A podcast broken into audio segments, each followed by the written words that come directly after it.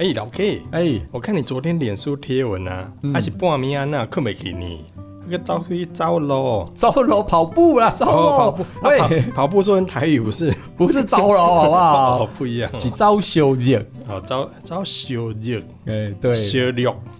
啊，宜兰腔跟新竹腔不一样，好不好？不一样，好了，好了，听得懂，听得懂就好了。对啊，半夜跑步比较没有人啦，就是天气好的时候就去跑跑操场啊，跑跑合体啊。天气不好就是在健身房里面。不过一般人不是都这样子吗？一般人不会这样吧？一般人要上班呐。不是晚上出去跑步运动一下，舒缓一下整天上班的压力很好啊。好啦，也是啦，我确实也看到半夜很多人在外面跑步啊。不过这样看来，我好像不是一般人你是都没在运动的人，好不好？我异于常人呐、啊。你是异于常人，没错。而且我有在运动的时候是不会让你看到的。嗯，我我也不想看。喂。不过说真的啦，你在马路上这样跑步，你不会觉得很危险吗？嗯、路上很多车哎，熊熊，谁叫你跑路中间啊？这有病吗？你们说在路上跑路，不要跑路中间好不好？在马路上跑步其实是一件我觉得非常浪漫的事情。其实像我在国外在跑步的时候，也都是会在街上跑。国外啊，台湾也是啊，台湾路上很多车，不会不要跑那么路中间嘛，就小心一下这样子啊。哦，确实没有人跑路中间啊，你跑路中间我就报警了，我跟你讲。你这样子我不好意思哦。够了。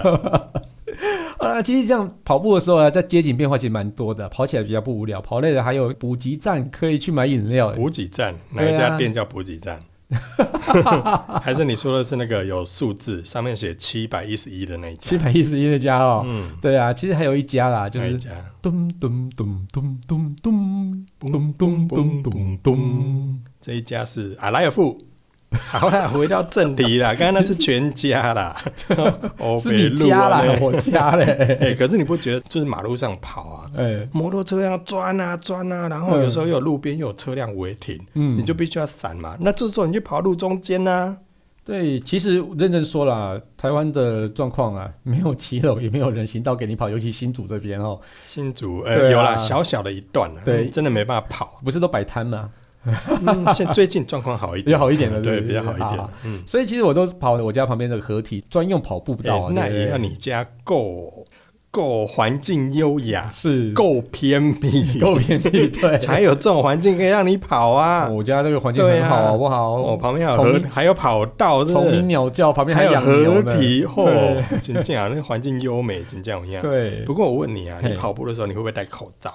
戴口罩我都吞口罩哎、欸，不是啊，喂 喂，甩甩甩甩甩，不要乱讲话，认真听众，听众有小朋友，哎，跑步戴口罩现在很重要呢，最好是啊，哎、欸，你除非要做一个特别的训练，不然我不会戴着口罩。其实一般人戴口罩跑步都是要在训练那种心肺能力的时候才会戴着口罩跑步。嗯哼，一般我们在休闲娱乐干嘛戴着口罩跑啊？那戴安全帽跑。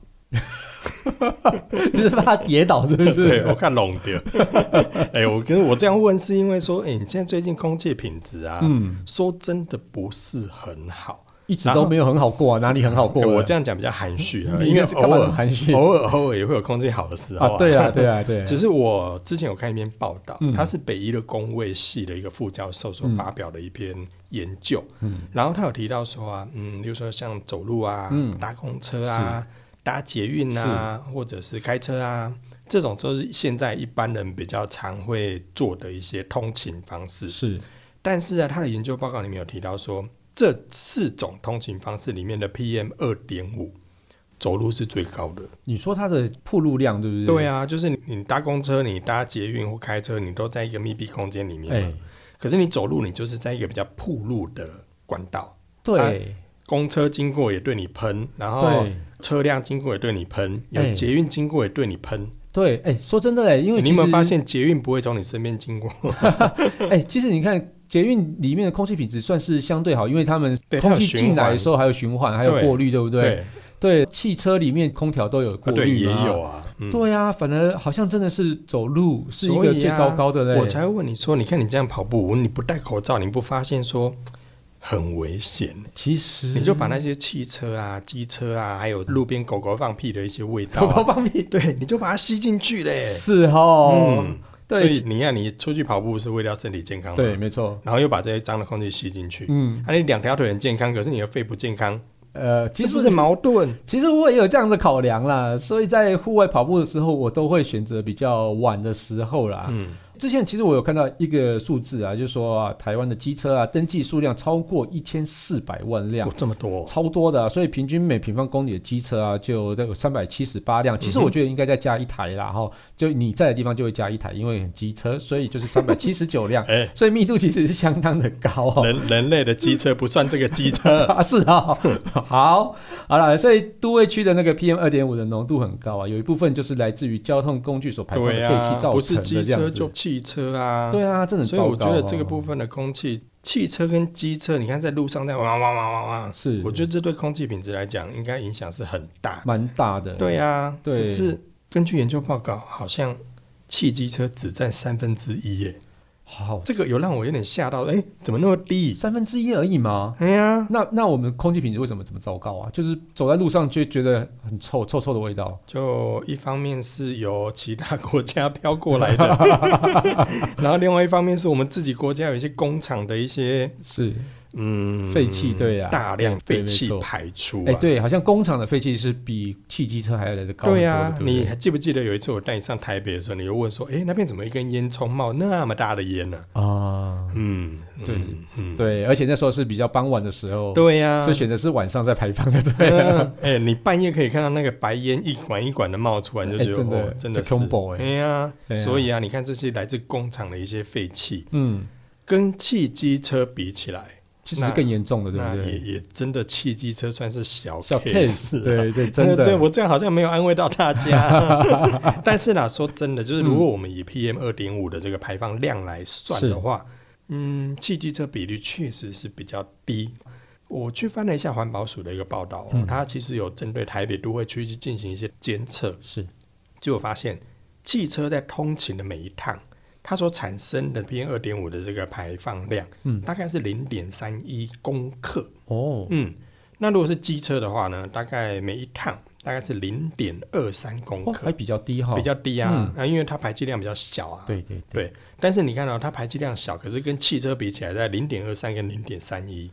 其实，呃，没有差太多。对啊，也没有差太多。可是，在这过程中，其实还有相当多的一些气体是除了 PM 二点五以外的有害气体。是。所以呢，如果这样整个加总起来，嗯，哇，那其实你看，我们台湾的机车数量那么多，对，然后它的污染的这个累积，如果整体算起来，再加上汽车，再加上工厂，也难怪你半夜跑出去，你会觉得。还是选半夜出去好了。对。对，有有时候我看到上下班的时候，有人在河堤旁边跑步，就哦，哎，这些真蛮勇敢的，很勇敢哎！你在为这个都市尽一份心力，这样帮忙过滤空气，对 呀，我是觉得哇，这真的是对了不起了不起。哎，不过就是说真的，像其实虽然说它的排放量是比较小的，比跟这些工厂都来的少很多，但是其实认真说哦，因为汽机车的排放啊，都是直接在我们身体旁边，因为工厂可能离我们比较接近，对，因为工厂其实离我们会比较远一点点，对对对，所以其实对整体的污染，虽然是工厂比较高，但是其实汽机车的一个排放的污染，对人的伤害可能是相较大一点点。有感度来说，对对，有感度比较比较有感觉，在你身边，你就会闻到说，哎，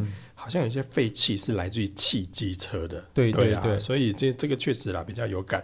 所以如果照这样讲，哎，是不是应该好好取缔啦？对，乌贼车。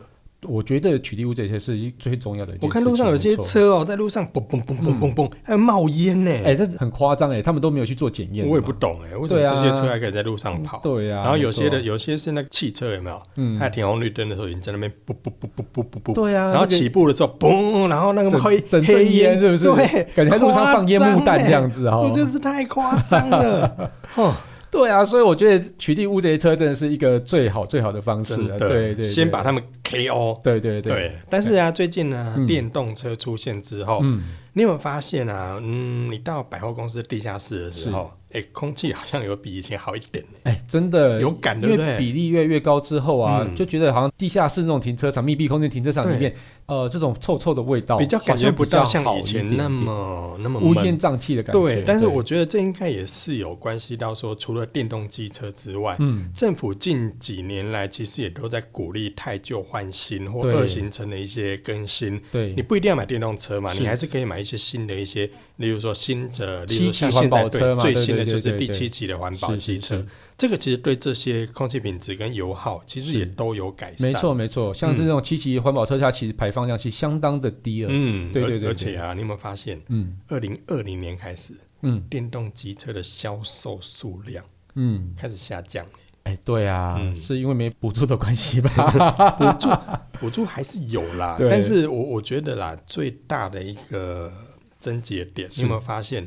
从今年开始。一月、二月、三月、四月、五月，油价好便宜哦，对，超低的。对啊，所以连我家小朋友最近准备买机车啊，嗯、他都想说，我想买汽油车。是，我就问他说：“你为什么不买电动车？电动车很好骑耶。”对，他说很贵，每个月还要缴月租费，又不像你不用缴，好酸哦。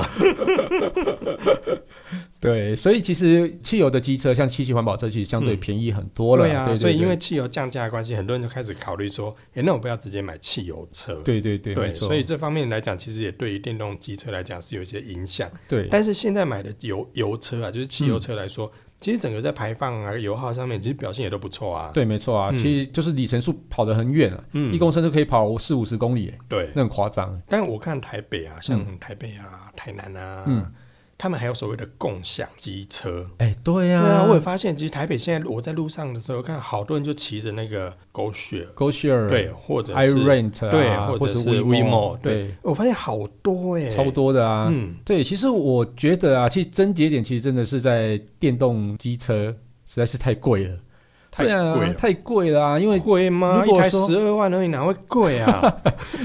我们一台油车七期环保车，那个才七八万块而已啊！不能帮帮忙。电动车有五万多块的啊，五十 CC 的嘛是五啊，五十 CC 的油车也差不多三四万块而已，好不好？啊。对啊，这样讲起来好像确实有贵。对啊，电动车其实真的算是相当昂贵的一个交通工具了，而且它其实换电也是贵。点是一个月租费了。对啦，月租费也是也贵，会影响到很多人购买的意愿。对啊，不过我讲到这个，我听说你之前有偷偷跑去访问电动机车共享的那个业者哦。我没有偷偷啊，我是光明正大的去访啊。嗯，对啦，我是前一阵子我去采访的台湾的 WeMo Scooter 创办人 Jeffrey 啊，就跟他聊聊共享汽车为什么是一个智慧城市不可或缺的重要环节了。结果呢？结果呢？结果就听听我的专访啊。又没找我。下了班，您迅速抵达约会餐厅，买电影票不再排队浪费生命。开车出游，一手掌握停车资讯，因为科技生活更有效率，省下时间用来轻松惬意。科技酷宅陪你漫游网络世界，聊聊新鲜话题。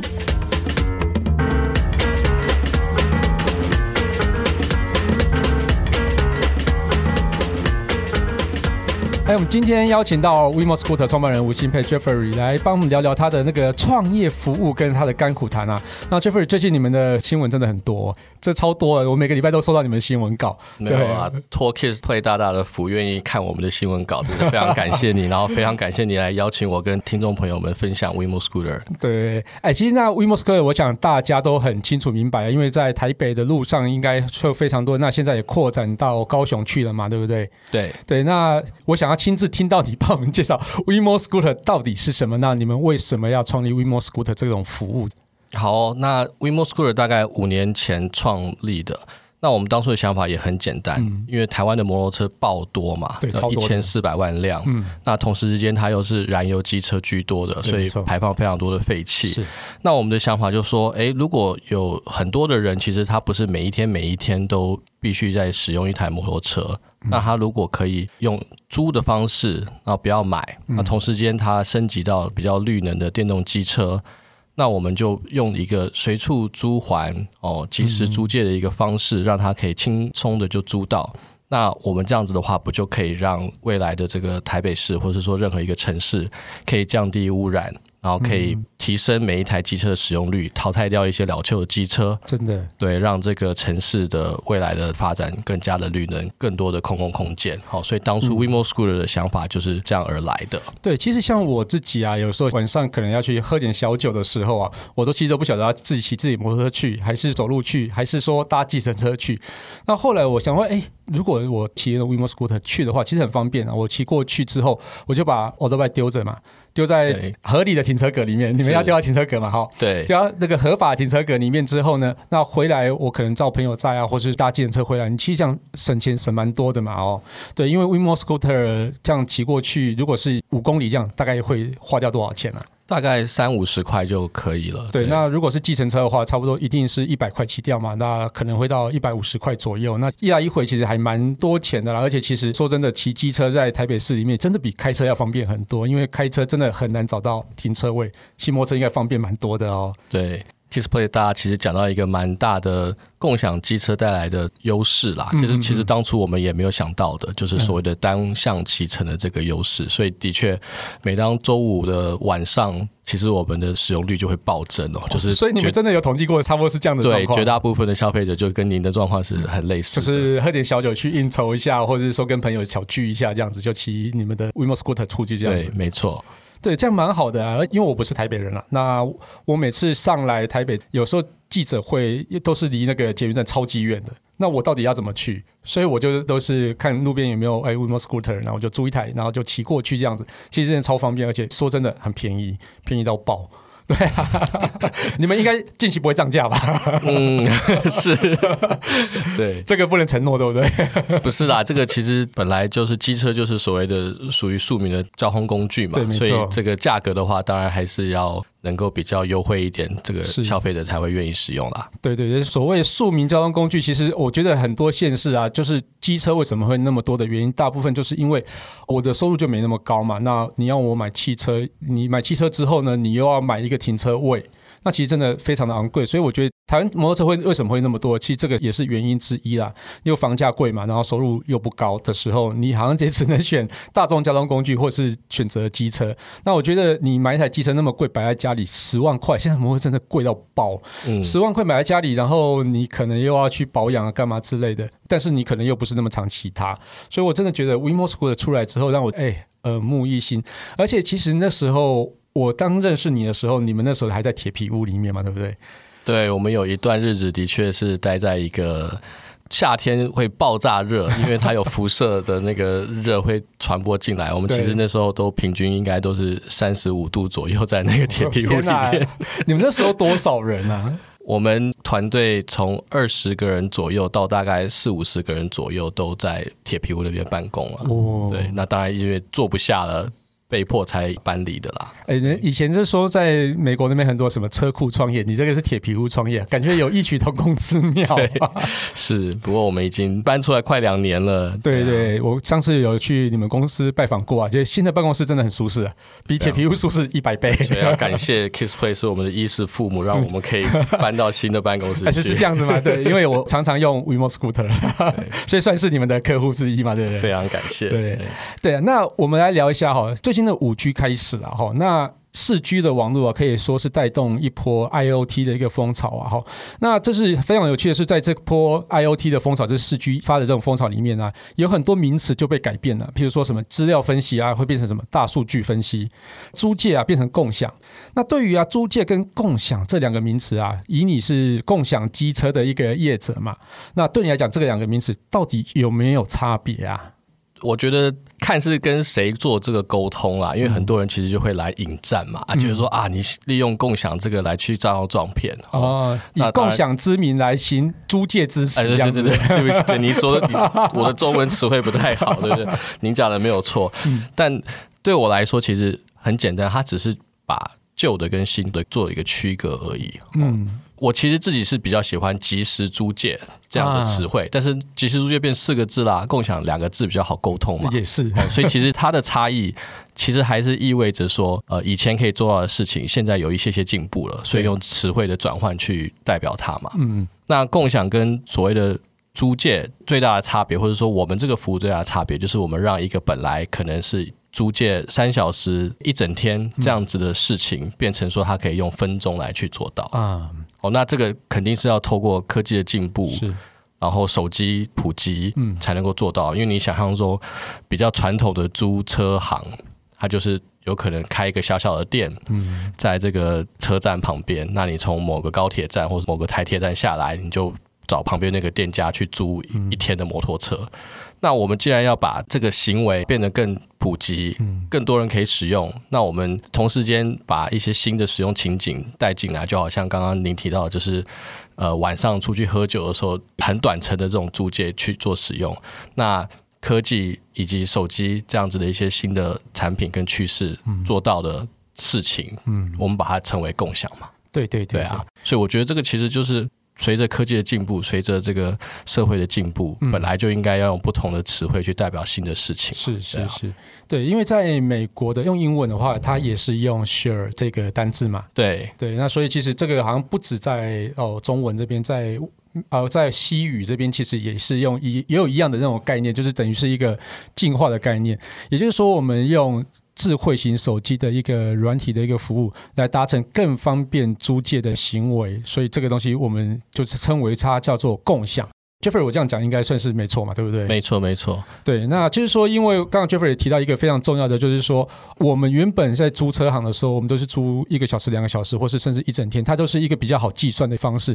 但是在手机上面，它不用那么切的那么仔细，说一个小时、两个小时这样子，因为它随借随还都非常的方便。这个也就是我们刚刚提到一个市区的一个风潮去带动的 IoT 这个风潮所引起来的一个共享服务就越来越盛行。那当然这个也是哦全世界一个风潮这样子。然后那接下来的五 G 的世代啊，应该算是已经开台了嘛？台哥大、远传、中华电信都开台了。对，那。接下来的五 G 时代来临呢，你对共享经济会有什么样的想法，或是说你觉得这个东西会对共享经济会造成一个新的冲击？我觉得，与其说是对共享经济带来什么冲击，还不如说对数位经济带来什么样的冲击比较好。嗯、因为共享经济毕竟比较狭隘嘛。嗯、那如果是以我们的产业别来讲的话，这个车联网的技术就是一个我们非常期待的五 G 可以带来的应用。嗯。好，那以前当然也有一直在讲车联网、车联网哦，嗯、但现在的五 G 可以带来的事情，可以做到更及时、更低延迟哦。其实五 G 有非常多的特点啊，嗯、当然说速度变快啊，嗯、然后它可以让更多的、更广的去做呃连接哦，所以你可以本来以前可能 IoT 你要连。数万个、数十万个节点哦，它其实刺激的 network 可能有些困难。嗯，那现在就可以做到更多的节点。嗯、那最主要的是低延迟哦，low latency 这个技术。嗯、没错，那它就可以让很多的以前因为延迟会导致的这个资讯的误差，那它现在消除掉了，才可以做出真的有用的应用。比如来讲，好了，其实我们现在。呃，共享机车做到这个程度，未来其实我们会希望朝把这个数据作为这个。智慧城市的发展的一部分，懂懂。不管是说我是在收集这个环境的资料，或是车子本身的资料，我其实如果跟其他的数据合并在一起，政府可以收集到资讯，其实它可以让这个城市更及时的去 respond，然后更及时的去产生新的这个应用。比如来说，交通号志的变化，有可能就可以变成说，我们不要每一天都在等那个九十九秒的这个红绿灯，而是有可能我们更及时的可以去调节、舒缓这个交通拥塞。的程度啊，这个是一个蛮好的 idea。对，那再来的话，就是比较贴近我们自己摩托车本身的应用的话，其实我们会着重很多跟安全性有关的事情。嗯、比如来说好了，其实大家都知道，摩托车最被诟病的是它的车祸伤亡率嘛。对，因为基本上基本上，如果机车要去在路上撞到别的交通工具，其实通常比较惨的都是机车本身。对，没错。对，那像。如果路上机车跟公车或是比较偏大型车种，嗯，这种碰撞，如果我们可以用五 G 的所谓的 V2X 的技术，Vehicle to Vehicle 或者 Vehicle to Infrastructure，嗯，这样子的技术去做一些功能开发，嗯，那我们可能可以避免说，当公车在进站要靠边的时候，嗯，如果它靠这个机车太靠近的话。那是不是机车会自己知道说，呃、要刹车、刹车加速这样子，加速或者是说做到提醒这个骑乘者的动作？哦所以其实像这样子的东西，就是我们 WeMo Scooter 会应用我们的科技跟我们的数据优势去开发的，嗯嗯，新的功能。哎、嗯，你刚刚提到 V to V，呃，就是 Vehicle to Vehicle，这这件事情其实已经有在发生了吗？就是说在实体应用上，无论是汽车或是机车上，对，应该是说这个东西当然是一直都有存在的想法。嘛，但是在五 G 时代，因为低延迟这个概念的，或者说这个技术的产生，我们才可以做到及时。不然的话，你如果没有办法在零点零零一秒的时候去告知这个骑乘者，嗯，呃，有个有个公车或是有一个什么准备要靠站，准备要靠站了。对，那如果这个时间延迟是。两秒、三秒了，其实早就来不及了。对，早就撞上去了。对啊，所以所以到了五 G 的时代，这是这样的事情才会真正的可以发生啊。对，对其实我觉得五 G 真的是低延迟这个特性啊。其实我觉得那个速度快或是慢那件事情又是另外一回事。然后我觉得低延迟这个算是五 G 带来给大家最直接的一个帮助，也是它最重要的一个特性啊。对啊，之前我们在节目中也常常聊到一些五 G，就是最重要的像低延迟可以带来一些智慧驾驶啊，不止智慧驾驶，还有一些自动驾驶的一个东西。然后如果可以用可以用五 G 来去避免到车祸。那就是保护你安全的话，我觉得五 G 来临的话，应该对于智慧交通这件事或智慧城市这件事，一定会有非常大的帮助。那你觉得，如果它来了之后，会对你们造成有其他的冲击吗？或者说，有没有其他的东西会冒出来，影响到你们的本业？你说冒出来影响本业，那当然是所谓的自动驾驶的技术的来临的那一天啦。是，但我会说，那我们现在其实在做的事情，就是希望。等到那一天来临了之后，大家会相信 WeMo Scooter 这个品牌，然后会喜欢 WeMo Scooter 这个品牌。那其实这个自动驾驶的技术，就是我们会拿来带给消费者的部分。就你就可以想象说，未来有可能你不会再是骑一台摩托车，而是每个人都是在一个。就就好像科幻小说里面一个圆形的球里面 把你包着，好，那那个会是 WeMo 提供的交通服务、移动服务这样子。我觉得未来的冲击或许也不是冲击啊，就是说如果你可以抓住这个冲击的话，会变成你的助力这样子。对，那其实共享经济其实看起来好像是一个蛮简单的概念啊，就是我就租你东西而已嘛。那世界上也很多用那个共享为主轴的服务，但目前看起来成功的案例，我觉得好像没有太多啦。那对于 WeMo Scooter 来讲啊，这几年你们是不是有真的找到你们的一个获利模式？那要进入共享机车服务的门槛会不会很高？你说有没有找到获利的模式？其实我们啊、当然在这个。跟听众讲，一定说要有的嘛，对不对？我这样问会不会太直接？是不是？我问的太直接了吗？没有没有没有，开玩笑。但 但事实上啊，所有的这个企业存在本来就是要盈盈利为优先啦。那的确，我们虽然说跌跌撞撞了好多年，但是的确在这近一两年的时候，就终于找到说，哎，可以获利的路在哪里？哦，我必须得承认，我现在是还没有获利的状态啊。其实应该大家在台湾任何投入电动机车的产业的。Player 没有一个人敢说他现在赚钱，但是但是的确，我们希望在一年之内就做到可以损益两平啊。那我们也有看到这个曙光的存在。嗯哦，按你说这个进入进入门槛的确是比较高的啦，所以我们也我们也 expect 说，我们有可能现在的所谓的三强鼎立的时代，就是应该是在近期都不会有太大的变化了。因为三强就是 WeMo Scooter、呃 GoShare、iRent。是这样子吗？是是，还还有别人我忘记的吗？对，好像没有，我没有想要冒犯任何人。这个对对对，至少在大台北区域，大台北是这样子。对对，其实其实其他城市也有一些其他的这个业者在。对对对，没错。那其实它门槛高在哪里啊？就是说，因为这个车辆部分是不是？要购入的成本是太高了，还是怎样？一部分当然肯定是跟这个您讲的所谓的硬体或者是资产的投资有关啦，所以这个门槛本身就是很高。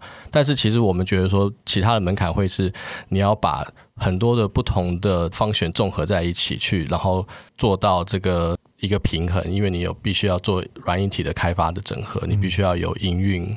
哦，你必须要有行销，那这些缺一不可。然后，这个其实让这个公司经营的非常非常的复杂啦。哦，所以其实要能够经营一个这样子的以服务为导向的企业，其实是非常困难的。所以我也是为什么我其实每次出去访问也好，或是跟一些新朋友认识的时候，他们都会说：“哦，我真的很佩服你们，因为因为他们其实就是回到这个东西的难度是高的啦，所以门槛也算是高的。”是没错。呃，那你们在机车买进来之后，据我所知，你们。会去做一些改造嘛？像是这个 Candy 三点零，它不是 Candy 三点零买进来之后，它马上就变成你的共享机车嘛？你们会对你们车做了哪些的改造啊？其实我们没有做到真的什么大改造啊，其实就只是把这个车联网的这个控制盒，嗯，把它加装进去而已。其实这个是在整个生产线就已经做出来的事情，也不是我们自己在另外去。你想象中的应该是这个我们自己的。厂里面，然后就有人去把它再打开或什么，不是，它其实就是在光阳的产线的时候就已经放进去了。哦，所以它这个是一个特规给你们的的车吗？还是对，就是一定要还是要过他们的 QA QC 嘛，这才对消费者有一个保障在了。毕竟还是一个大厂出来的一个车辆，所以一起做出来是比较有保障一点的。对对对，没错。对，哎，那你们这样最大的成本是除了在买车以外，还有在哪些啊？其实买车之外的话，当然整个营运都是会需要比较多的这个成本的部分啊。嗯、那我们当然也花了很多的研发，嗯、因为我们除了说。刚刚提到这个智慧控制盒之外，其实整套软体系统，不管是这个跟电池有关的管理，跟这个车辆有关的管理，甚至是跟消费者有关的管理，其实我们就做很多很多的系统、嗯、subsystem，然后就一整个 solution 的话，其实是蛮庞大的、啊，其实是没有办法一时说尽所有我们在做的事情。呃，很多人会说，哎，我们在做的事情好像就只是一个车队管理系统，但不是，我们其实是在做一整个 business，一整个 infrastructure 底层的很多的这个 technology，其实我们都有在做。嗯，对。就是说，你们会去把这个系统优化啊，或者说怎么样是消费者使用体验是最好的这样子的一些优化嘛？对，没错。然后当然要让盈利效率更提升，嗯，才能够有获利的空间嘛。嗯嗯、对。哎，那你们怎么会去知道说我哪边的车应该要撒比较多，哪边车不用撒那么多这样子？那如果到了晚上之后呢，车可能会跑到不同地方去，那你们怎么去了解这件事情，然后再去去去解决这个哪个地方可能不容易叫到车的问题这样子？对，所以那也是回到这个数据本身的应用嘛。对，我收集非常非常多的资讯在机车上面，不管是它的 location，然后它的使用状况。嗯，那我在之后做分析的时候，才去预测说未来的状况会是如何。嗯，那你说做所谓的车队在这个城市内的一个调配啊，或者是调配，嗯，其实我们用影响消费者使用行为的方式去做调配的比较多啦。因为毕竟你说我如果像 U-Bike 这样子。哦，每天有卡车去载车，然后把车子做大挪移，这个动作在机车上面是非常吃亏的，因为你在脚踏车，你还可能一台卡车可以载四五十台，嗯，那我们的一个卡车顶多就是只能载六七台车子，所以那个其实是没有办法做到像那样子的挪移的，所以其实还是蛮多是需要透过给予消费者一些不同的回馈啊，或者是 discount，然后让他们去帮我们做这样的动作。哦，懂，对，懂，就是说可能某个地方到某个地方费用比较省，所以就是鼓励大家用。对，没错，你说的没有错，对。哦，这个也蛮有趣的一个调配啊。那之前啊，其实有蛮常发生，就是说，因为是它放在路边嘛，总会有人去争。手痒去把它画一下，弄一下，是，然后遭到破坏，然后不止你们啊，然后就是你们的两大竞争对手，其实也常常有这样的状况发生。像这种要怎么去解决这样的问题啊？还是说这发生了好像也没办法去预防，或是怎样的？哇，这个问题牵扯到蛮多个层面的啦。对，但你说。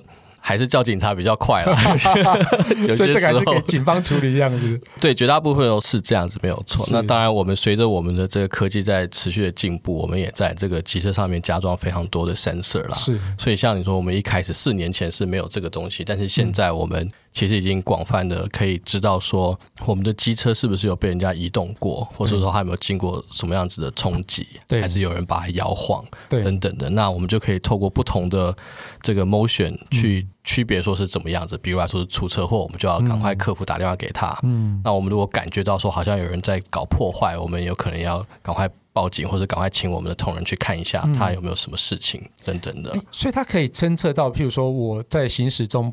不正常的一个情道这样子的一个现象，那你们就会收到通知这样子。对，有有实际案例吗？有你们去处理过的案例，然后后来是怎么去解决？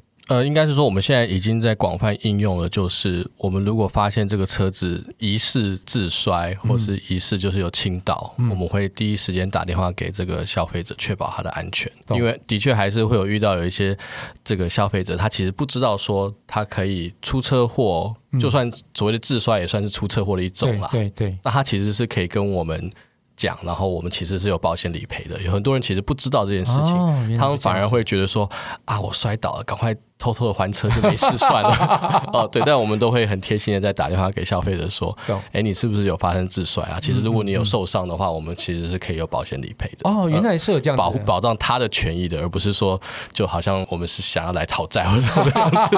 对对。哦，所以大家那个消费者就是当然是。不要摔倒是最好的啊！如果真的万一不小心摔倒，其实可以去寻求一些客服协助。哎，客服这边也可以，如果侦测到的话，就主动会跟关心你们这样子。对，因为我们当然保险还是做到说有强制险、炸伤险、第三方责任险都有包括的啦，所以其实也是希望说让消费者能够这个不用担心说骑别人的车子，然后自己的权益就受损这样子。就好像跟自己买自己机车其实同样的保障嘛，对不对？对，差不多是一样的。对对对，那我接下来问的这个问题可能有点庞大，就是说 你理想中的共享机车到底是什么样貌啊？那 WeMo 现在 WeMo Scooter 到底达成了多少？我觉得这个问题好像有点太庞大了，真的太庞大。你，你不想回答吗？不行，我要逼你回答。哎呀，这个好像就是要把我的秘密都说出来的感觉，没有开玩笑。我你看现在后面还继续挖你的秘密啊？对、哦，不行，我要保留个 三年五年，让你慢慢挖，慢慢挖，就是。对，其实的确离我们的想，其实就我们四五年前的设定到现在，都很大部分都还没有完成。嗯，那当然随着这四五年。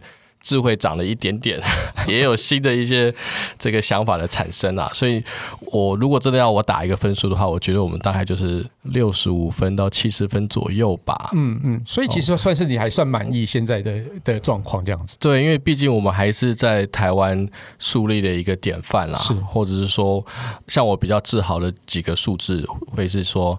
平均现在台北的这个二十五岁以下年轻人，每十个里边有大概二点五个是我们的用户哦哦，所以我们其实可以起到的作用有很多，因为其实也让他们知道说有使用绿能的交通工具，或者是说使用共享的模式，可以为这个城市带来比较少的负担等等的。我们也是希望是说，透过提供一个好的服务，让大家会知道说，哎，其实保护地球，或者说做比较有序经济发展的。选择其实也不是那么的难，嗯、因为以相较于以前的话，大家就会觉得很难，对所以做环保或是这样子的事情会比较困难。嗯、所以其实像这样的事情，就是我我其实很很庆幸已经在这个城市内发生了。嗯，但是对于共享机车来说，我觉得我们把它的潜力其实还没有特别的挖掘出来，因为我们现在还是在现状的话，就是提供一个。机车的租赁的服务，还没有真正走到说，那我把这个数据全部拿出来应用的阶段。嗯、因为刚刚有提到说，包含我刚刚提到那个公车跟这个机车的这样子的一个安全性的这样子的一个功能，其实都还在开发的当下嘛，嗯、也还没有真正的可以发展出来。对，或者是说，我们也希望说，我们透过呃行的这个交通工具。去串联出其他的十一住娱乐，嗯哼，呃，各行各业起来，让消费者得到更多的便利，嗯、让他的生活更智慧。哦，这些东西其实都还没有被 realize，嗯、所以你说我现在满意不满意？对，我的确对共享机车的主体是算满意的，因为，嗯、但是。其实我们还是有蛮长一条路要走啦。对，就是希望你今年就可以真的达到损益两平，然后接下来就开始赚钱了。这样对，然后我我们也还可以做出更多有趣，或者说更加的去开发一些我们想象中的一些应用了。对，不过不过我觉得你们最近真的新闻超级多的哈。我刚刚一开始也讲说，大概一两个礼拜就收到你们新闻稿啊哈。那这新闻稿内容包括哈，用 LINE 就可以租车啊，这是一个，然后用共享机车来侦测空气污染。那还有彩绘安全帽大赛，然后 还有三大停车场。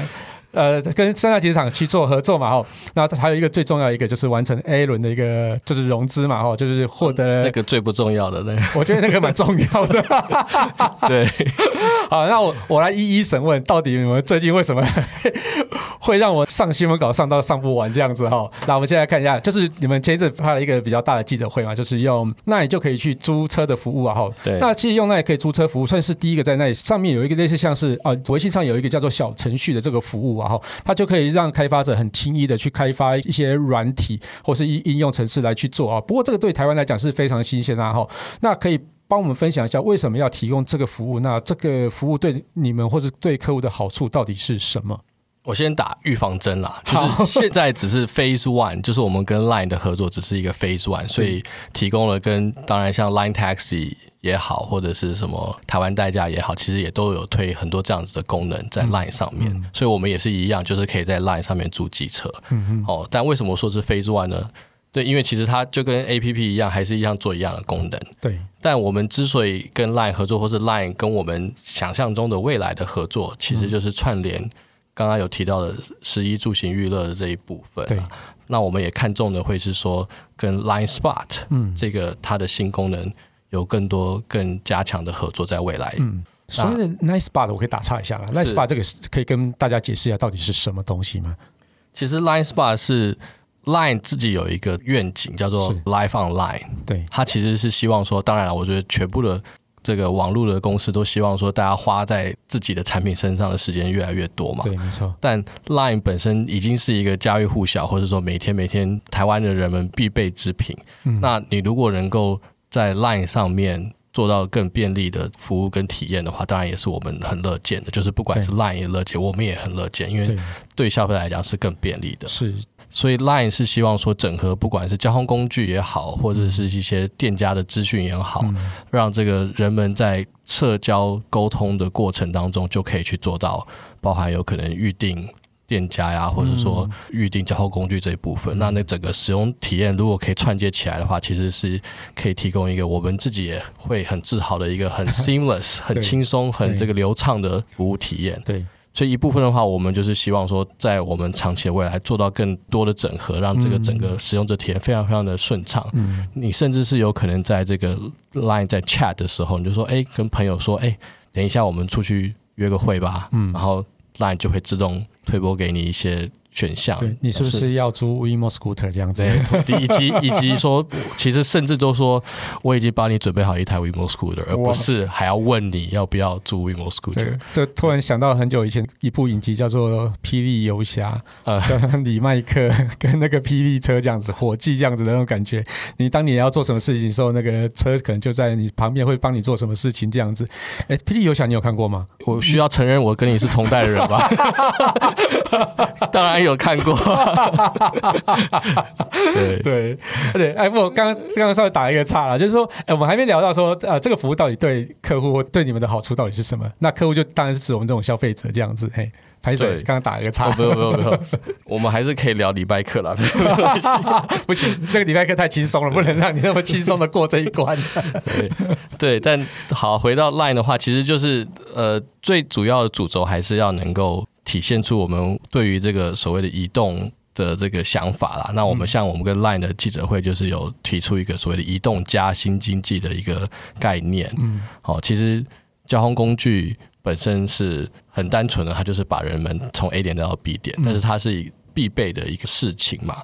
那但是是 A 点跟 B 点那些。比较有趣的生活体验才是重要的。那我们把它串联在一起，那我们也希望说，这个透过串联的方式，让这个使用体验比较顺畅嘛。嗯。那我们也发现，都很多的消费者是跟我们讲说，他希望我们提供他 B 点的一些资讯跟优惠。嗯。所以我们自己就是开始跟 Line 合作，去要把这整个东西串在一起了。嗯，对。所以这个呃，也是算消费者来的一个需求，然后你们把它实现这样子吗？对，没错，但这个完成体就有可能要请大家拭目以待。现在只是一个第一阶段。对，OK，那这个开发上会很容易，还是说是其实是不容易的？因为我据我所知，在呃 WeChat 上面的小程序是蛮多店家在使用，或是蛮多开发者在使用的。我我觉得那个开发本身。不难，但是要把它做到完美或做到极致，才是需要很多的时间去 tune 它。所以，我们其实真的还很很 early，很 early。我们光这个小程序或者说 Line 的这个 OA 的这个服务本身，都还一直在演进。那当然，等到我们把这个 Line Spot 以及 Line Chat 本身可以做更多的。整合跟应用的时候，那个希望是一个完全脱胎换骨的体验。嗯，对，嗯，对，我想那一直有在朝着这种语音助理或是智慧助理那种方向在走啊。所以我觉得这个应该也是蛮有趣的一个样样貌这样子。对，其实我们也是不止 Line 也好，其实我们也在尝试像 Apple Watch 啊，哎，这个就是一个新的我没有提过的东西哦。哦，Apple Watch，对，或者是一些其他的应用，我们都有在探讨了。所以未来有可能就是说，嘿，Siri 帮我找 WeMo her 有可能会这样子吗？因为我这就只好先卖个关子了。哎，好，大家就哦，总算抓出一个秘密。等一下你们公公会打我。好，那我们接下来再讲下一个新闻的哈，就是 WeMo Scooter 在高雄那边有搭载感测器来侦测空气污染嘛。这其实，在二零一九在数位时代专访中，你其实就已经提到过了哈，说在更远的未来，WeMo School 的期望能够搭载各种感应器来侦测空气污染，然后或是收集各种不同的声音啊、气味的数据。对，那之后的 WeMo School 它就不是一个单纯的共享机车而已，而是一个叫做移动环境交通城市数据的一个资讯收集站。那刚刚你也有提过类似的一个东西，然后那近期其实真的在高雄实现这个未来，那可以帮我们说明一下这个服务到底它的目的在哪里吗？其实这个服务的目的还是很简单，就不跳脱所谓的改变城市的样貌，让城市生活更美好。我们这个愿景了。嗯、那我们也觉得说，哎，透过我们在资讯、大数据，然后这个科技上面的这个优势，我们可以带给消费者更多的不同的好处。那当然，他就会进而觉得说，哎，骑 WeMo 是一个好的事情嘛。是，所以，所以我们从这个智慧交通跨足到智慧城市这个部分，其实。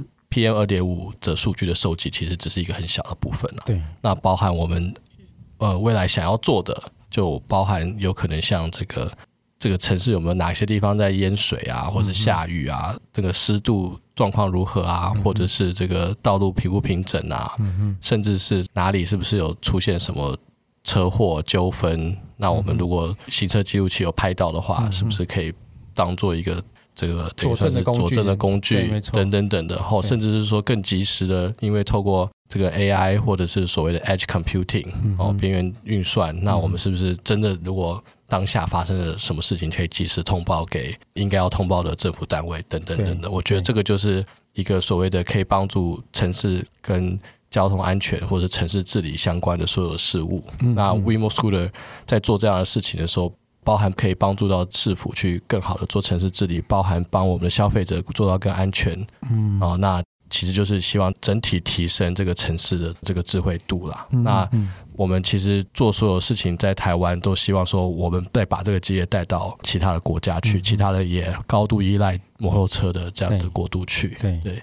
那以往我们在智慧城市的一个想象啊，通常都是在电线杆啊、路灯啊，或是红绿灯啊，或之类，就这种哦，就是公共财的上面去安装一些感测器来去感测交通或是一些环境的一些事情啊，然后来去回报给政府单位。那我觉得其实这个用在 WeMo Scooter 这个概念其实蛮有趣的，因为没有一个侦测器它是可以移动的，到处跑来跑去的这种东西。所以我觉得这个如果是有一朝一日侦测器，然后是各项的感应器都可以放在 WeMo Scooter 上面的话，我觉得将是一个非常有趣的移动式的一个感应器的概念，这样子。对，对，尤其像是对于交通的改善啊，我觉得应该也是有非常大的一个帮助。对，其实你说到的一个重点就是这个移动式的啦，嗯、因为如果是。没有移动的话，表示说你要铺的数量会比较高，对，那当然成本就会比较多。但是我们就可以做更有效的运用，是，对，就是到处可以侦测到，呃，你固定式的比较难达到的一个地方，这样子，对，就是你固定式可能或许就不用铺那么广，那政府就来跟 WeMo Scooter 合作，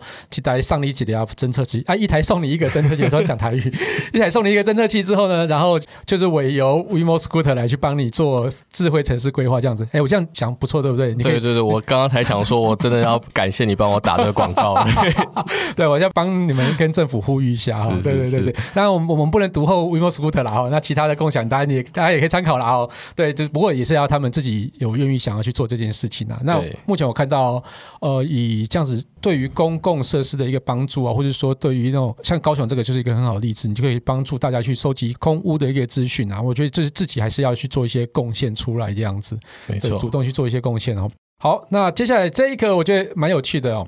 我看到这个彩绘安全帽大赛啊，我看到我整个会笑翻了。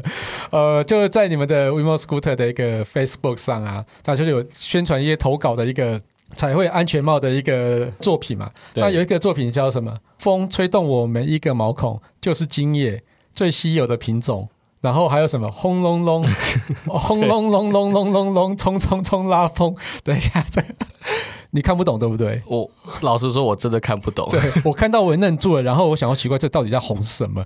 然后那篇被推爆了。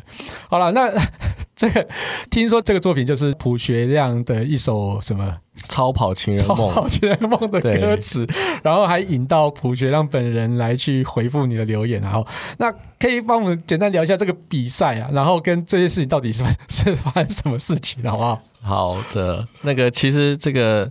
彩绘安全帽的这个比赛，其实我们今年是第三届了。其实每年都还蛮出乎我意料之外的，很多很多人投稿。像去年有三百多个作品的投稿，那今年应该预计会有可能超破那个数字到四五百个作品。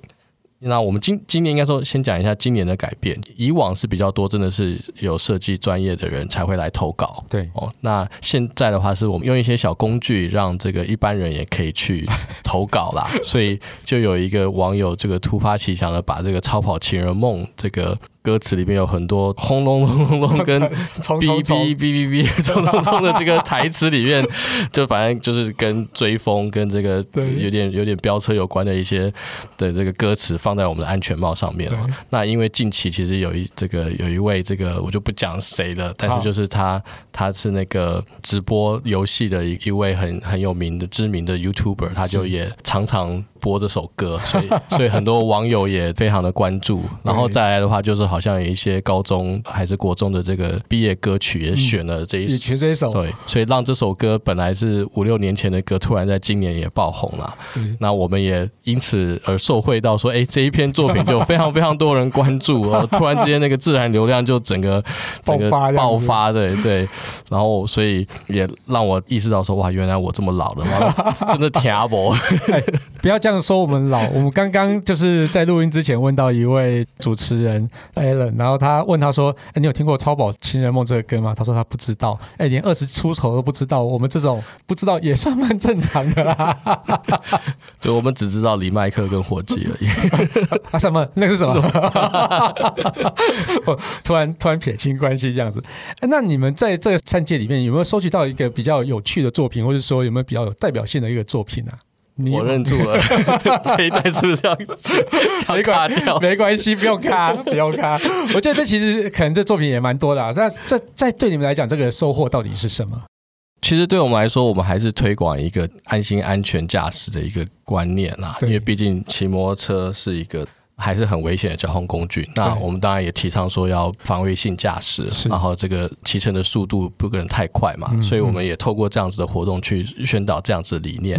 那今年也很荣幸的，就是跟我们在营运的三个城市的交通局也同时间有合作，在这个专案上面啦。嗯、所以其实交通局他们也会有 quota 去评出来他们最喜欢的这一个作品，哦、所以他们也有评审权就对了。对对对对。对啊，所以就是让这个推广安心安全这件事情，让更多人去知道。对，嗯，好，这个好官方的说法，我我我勉强接受，不要这样子嘛，我勉强接受，这个很重要，这很重要。对，这对，好，我我接受。我其实我对那个普学亮这个比较有兴趣。哎，像这样的作品，他有没有类似这样子，就是把歌词放上去？除了他以外，除了他以外，现在是没有了。大家其实都还是会蛮发挥不同的这个呃。创意去画不同的东西在这个安全帽上面，像有一些人就会跟海洋相关的主题比较多啊，因为比较崇尚自然、崇尚环保的啊。那有一些人会画很多跟科技、跟技术的作品，那每个人都其实都蛮有风格的。对，哎，这个是如果是评审到前几名之后，他就会真的放在你们安全帽上吗？我们会做一颗安全帽出来送给他。OK，那我们同时间也会考虑说，我们是不是要。等于是我们的下一代的安全帽会不会用它的这个设计？对对对，哎、欸，我觉得这个阿亮这首歌，我觉得可以送一顶安全帽给他，这才太好笑了。对，OK，好，大家刚刚让那个 Jeffrey 回答了一个很官方的一个回答，我们接下来下一题啊，最近这个 WeMo School 的携手三大这个停车场业者啊，就是。弄了一千个停车位嘛？哎，这个到底为什么你们要去弄这件事情呢？我觉得蛮特别的，因为我记得之前有一个非常经典的案例叫做 O Bike 嘛。对，O Bike 就是掐软坑，就是脚踏车乱丢，然后被人家诟病很多嘛，然后又占用人家很多的空间这样子。那你们是不是也因为是有这样的考量，所以去弄了一千个停车位啊？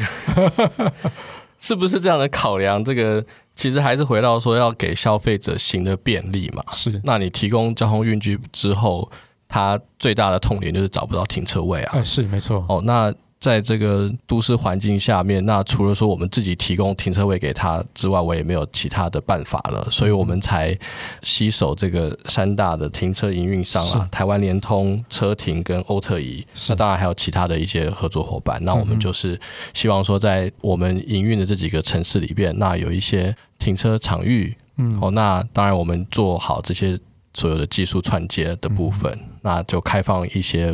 WeMo 的专属停车位出来给消费者去使用。嗯、那其实当然这个呃有一些。站点其实很热门的，哦，像比如来说，我们大概一个多月前才开放了台北文创大楼，嗯，就是那个松烟那边的那个停车位，啊，哇，这个每一天爆满，然后都有将近一百台车子停在里面，哇，对，所以你就知道说，其实停车位是。对于消费者来讲是多么重要的事情，很重要。他们以前就只能违停，对，哦、那违停就一定会被开单。对，对，其实机车停车格其实真的也是蛮难找的啦，认真说。所以我觉得有这样子的一个固定停车格的那种概念的时候呢，我们其实会对于这种 WeMo 的使用，其实会更放心一点点。我就是说，哎，我不用怕说我赶时间的时候还要找停车位之类的，那我到这几个停车场可能就会有停车位了嘛，对不对？对啊，所以我们其实还是回到了。以这个消费者的痛点为优先考量，去思考我们如何再让我们的这个整个系统与服务可以更精进，去带给他们他们想要的体验了。那当然也是希望说，我们的服务体验越来越好的话，他就可以放弃，或者说不要购买一台机车。好，那我觉得这个还蛮不错的。哈，那接下来我要问一个非常关键的问题。好 你们最近会做拒绝回答吗？不可以。好，好了，那个就是最近那个林志诚嘛，就投了你们蛮多钱的，就是说你们就迅速的完成 A 轮的这个融资嘛。那我觉得其实这个就是林志诚这边支出创投来去做领投，然后规模听说有上亿啦。那其实这个是还蛮不容易的哈。那之前你应该是在麦肯锡，那应该算是帮人家评估投资标的的一个工作吗？偶尔啦，偶尔。哎，你现在被转成被投，有没有什么样心境转换啊？这样比较轻松，对不对？这个问题不会很尴尬啊。嗯，我先用轻松的问题给你啊，然后等下再问 问可怕的问题。对，其实应该是说有一种这个。媳妇熬成婆的感觉啦，哦，这个我觉得所有的创业家。心境都是一样的，是想的永远都只是如何能够在看到明天的太阳升起啊！这真的。那我们也很感谢 AppWorks 以及 Jamie 大大给予我们的这一次的机会跟支持，让我们可以再看到明天的太阳升起。对，但当然这个喜悦也是只有一两天的事情啊。我们还是这只是一个阶段性的这个里程碑的到来啦。哦，这个非常官方的说法，我知道你会讲这个，但。回到我其实真的对我来说，这个 WeMo Schooler 是一个超级大专案。就如果你以为以前在麦肯锡工作的话，我们都是一个专案跟着一个专案跟着一个专案。嗯，那这个超级大专案就还没有结束，所以我也还不能松懈。对、哦，所以对我来说，其实这个心境的话，其实真的就是高兴一天就好。嗯嗯，好、哦，回去还是要好好的服务。我们的客户，我们的消费者，对哦，带给他们他们想要的使用体验。对，我本来想要问你一个问题，后来想想有点白问，不过还是问你一下好了，因为我实在太太假正经了，对不对？不是，如果你今天在麦肯锡工作，然后今天的那个 WeMo Scooter 的创办人不是你，你会投他吗？当然会啊，废话，我我为什么要问这个白痴的问题？对，一定要投的，开玩笑，开玩笑，对不对？对，我为什么心脑海中冒出这个白痴的问题？好，那在你们新闻稿里面，其他我我想要问一个比较关键的问题，就是启动海外布局这件事情啊。是，那这个东西你们已经有计划了吗？还是说我只是写在新闻稿，就随便写一写而已啊？官方啊，官话嘛。以上皆是。哎，喂，喂，没有啊，这个当然是已经有一些计划在探讨了啦。是，是，但肯定是还不能讲，对不对？呃，肯定是不能讲的啦。是是是，呃，还没发生之前，知道吧？这个讲了就就破局了，就破局了，对不对？这个我们还是还是要相信迷信一下哈。对对对，对。但当然，我我觉得大家可以期待的是说，我们只要有摩托车的地方哦，其实 WeMo Scooter 也好，或者台湾已经树立了一个电动机车的典范了，就是。全世界有我们现在所掌握着这个跟电动汽车领域相关的技术的国家，真的没有几个。对，没错。所以其实蛮多有海外的这些询问啦。嗯嗯。哦，所以我们其实也是希望说，呃，近期可以有好消息可以跟大家分享。嗯嗯。那之前在像是呃。叫什么？光阳底下那个什么金库？金库资本。金库资本对，我怎么突然卡住了？金库资本他呃，去投了那个 Grab 嘛。对对，那其实我觉得那个也算是一个蛮有趣的一个案例，就是台湾往资本往海外发展的一个蛮好的案例啊。那你对这个东西有没有什么特别的一个看法，或者说你之后也想要成为一个像是台湾的 Grab 这样子？哦，台湾的 Grab。那不就是变成 Grab 收购的意思吗？你 你们可以收购 Grab 啊？哦，嗯，对，有梦最美啦，对对对，没有。其实我觉得说这个呃。我们在电动机车的即时租借的这个领域上面会一直不断的提升哦，以及不断的做更扎实啦。对，所以我们当然会希望说我们的服务可以往海外走啦。对，所以不管是东南亚或者是东北亚，嗯，甚至远到什么欧洲啊，其实我们都有在看可能的合作的可能性啦。是，那你说会不会成为像 Grab 一样的一个 Super App？哦，我觉得那个也是回到了不同的。国家不同的社会环境，或者是说开发程度啦，像 Grab 在东南亚，在印尼就占尽了便，不能说便宜，但是就是因为印尼比较相较于台湾还是很落后的，很多的基础建设都没有，所以让 Grab 有这个机会可以成为不管是交通啊、金融啊，是。很多便民服务的一个霸主啦。对，那我们其实还是把我们自己的工作做到好，那服务消费者，那我相信说只要消费者。给予我们这个信任，然后我们就可以提供更多更好的服务给他们了。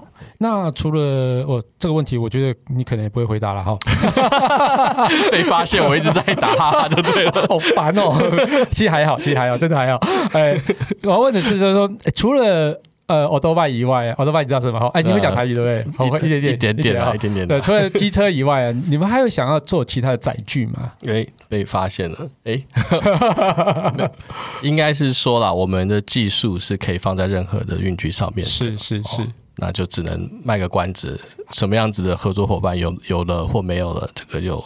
等到有好消息了再跟大家说，我们就来期待共享滑板车。哎 哎哎哎哎，以上都我猜的了，他没有跟我讲。对对对，公关请不要担心哦。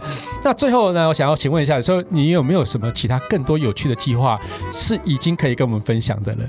就是在 WeMo Scooter 上面这样子。怎么有最后一个这样子的问题？想要陷阱，想要陷害我回答？我们聊得很开心之后，就突然冒出没有没有，我理智还是有的。今天没有喝酒哦，对，我忘记带酒了，太可恶。对，这个还是真的只能官方言语了。我觉得近期就会有东西可以。跟大家分享，所以再等个几个月，这几个月，OK，好好。哎、欸，那其实我们很感谢 Jeffrey 今天来受访哈。那我们有一个固定的一个结尾语哈，那你看一下你的脚本的最后面。呃 哎，那 J 就是你，K 就是我哈，然后我们就轮流来念一下哈。好啦，感谢大家收听这节目，我是科技阿酷 Kiss Play，我是 WeMo Scooter 创办人 Jeffrey 吴兴佩。如果你有任何其他想听到或觉得有一点酷，或者你也骑过 WeMo Scooter 共享机车，或是啊最近发现网络上实在哪些事情太瞎了不聊不行，都欢迎到脸书社团科技酷仔与 WeMo Scooter 粉丝团留言给我们。还有啊，快分享我们的节目给你酷到不行，或是骑过 WeMo Scooter 共享机车的朋友，一起加入科技酷宅与 WeMo Scooter 的异想世界。拜拜。那个帅董也跟我念过这个哦，真的吗？光阳帅董跟我念过这个，哇塞，太厉害了，太厉害了！哦，so is God，原来是这样啊！对啊，哦，哎，说真的啦，我听完这段之后，我有一点要抱怨，请抱怨。